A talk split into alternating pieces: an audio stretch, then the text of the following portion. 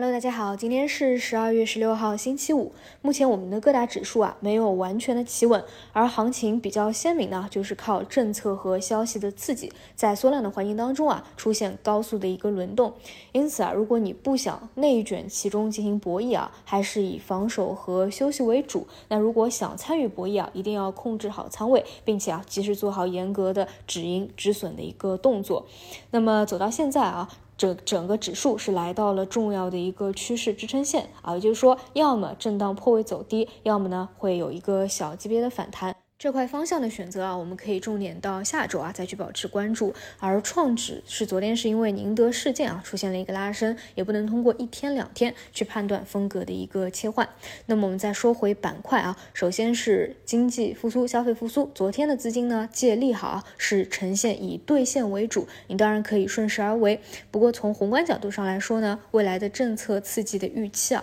依旧是有的。而昨天是一个兑现，那今天呢对于一些核心的标的。啊，尤其是昨天啊高开低走的，或者今天断板的，还是有资金回流的一个预期在的。所以呢，短线你也可以关注一下昨天高开低走的核心标的，哎，在今天低开以后有没有资金得到一个承接和回流啊？那如果觉得这个方向啊相对位置比较高了，那就耐心等待后续啊政策具体的一个指引，因为消费的方向实在太多了啊。那政策具体出来往哪个方向啊给到的空间指引比较多，那后面去聚焦那个方向就好，要看大家。那么第二块呢，就是呃医药医疗开放线啊这一块，呃我反复讲，就是我个人认为政策。测的预期基本上打的已经是非常满了，那唯有剩的呢就是情绪上的一个预期，这个确实还是有的。有些资金啊，他就是喜欢啊短期去埋伏周末疫情的一个发酵啊，因为确实虽然北京啊、广州等地已经是轮过一波了，但是很多啊其他的城市还没有到第一波的峰值，所以可想而知啊，大家在周末讨论关注啊最多的还是哎你有没有阳啊，你有没有感染啊？所以你看到啊，昨天。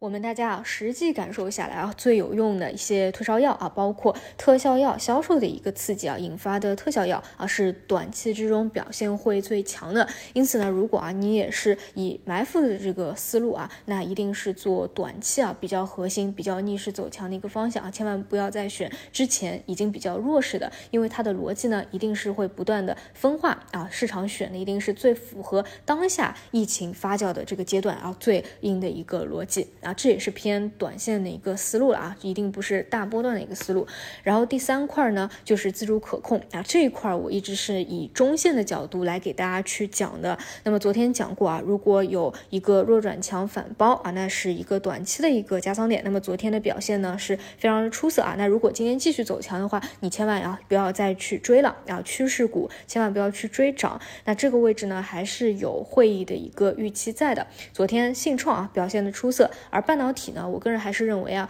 呃，缺少大票的一个表态了，所以呢，也并不是预期说啊要走一个主升浪有多好的一个行情啊，只是说你是中线布局的，那你就耐心一点啊，拿它一个趋势。其实你们可以看到啊，整个半导体板块的。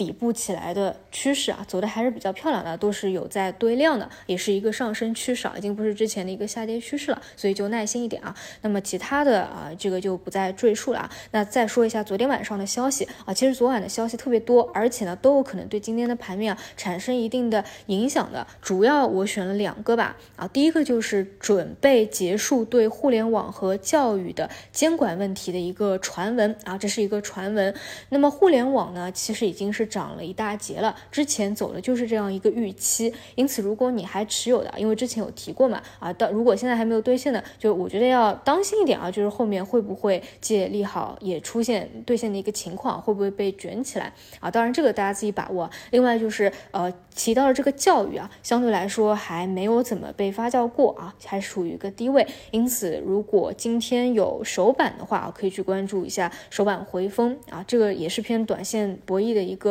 思路了。那么另外呢，就是地产板块啊，地产板块昨天午后有一个异动拉升的啊，其实可能已经有一部分的资金啊提前知道了一些消息啊。昨天晚上确实有一个利好消息啊，就是嗯，贺先生说啊。国房地产是国民经济的支柱产业啊，包括提出正在考虑新的举措。所以呢，昨天既然已经有资金尾盘进行埋伏了，你很难说今天会不会走出昨天消费啊借利好高开低走的一个走势啊。所以这种有先手的你就不要进去埋伏了，你看别人博弈就好。除非说啊去做那种低位首板的一个回风啊，总之现在的市场呢，就确实啊是因为各种消息政策就相当的博弈啊，所以咱们能够去聊的板块的节奏啊，也是充满一个博弈性的。还是那句话啊，当下如果不适合参与的啊，都绝对是以防守为主；如果适合的，一定是控制仓位啊，做好止盈止损的一个动作。以上就是今天的内容，我们就中午再见。